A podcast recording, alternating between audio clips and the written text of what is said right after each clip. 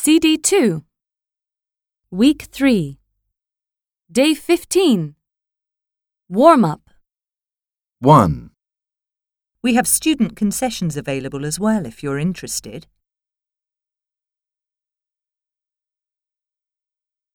2, I'm sorry, but we're closed to the public for worship on Sunday. 3, It's also where monarchs have been laid to rest, including some of Britain's most storied, such as Elizabeth I.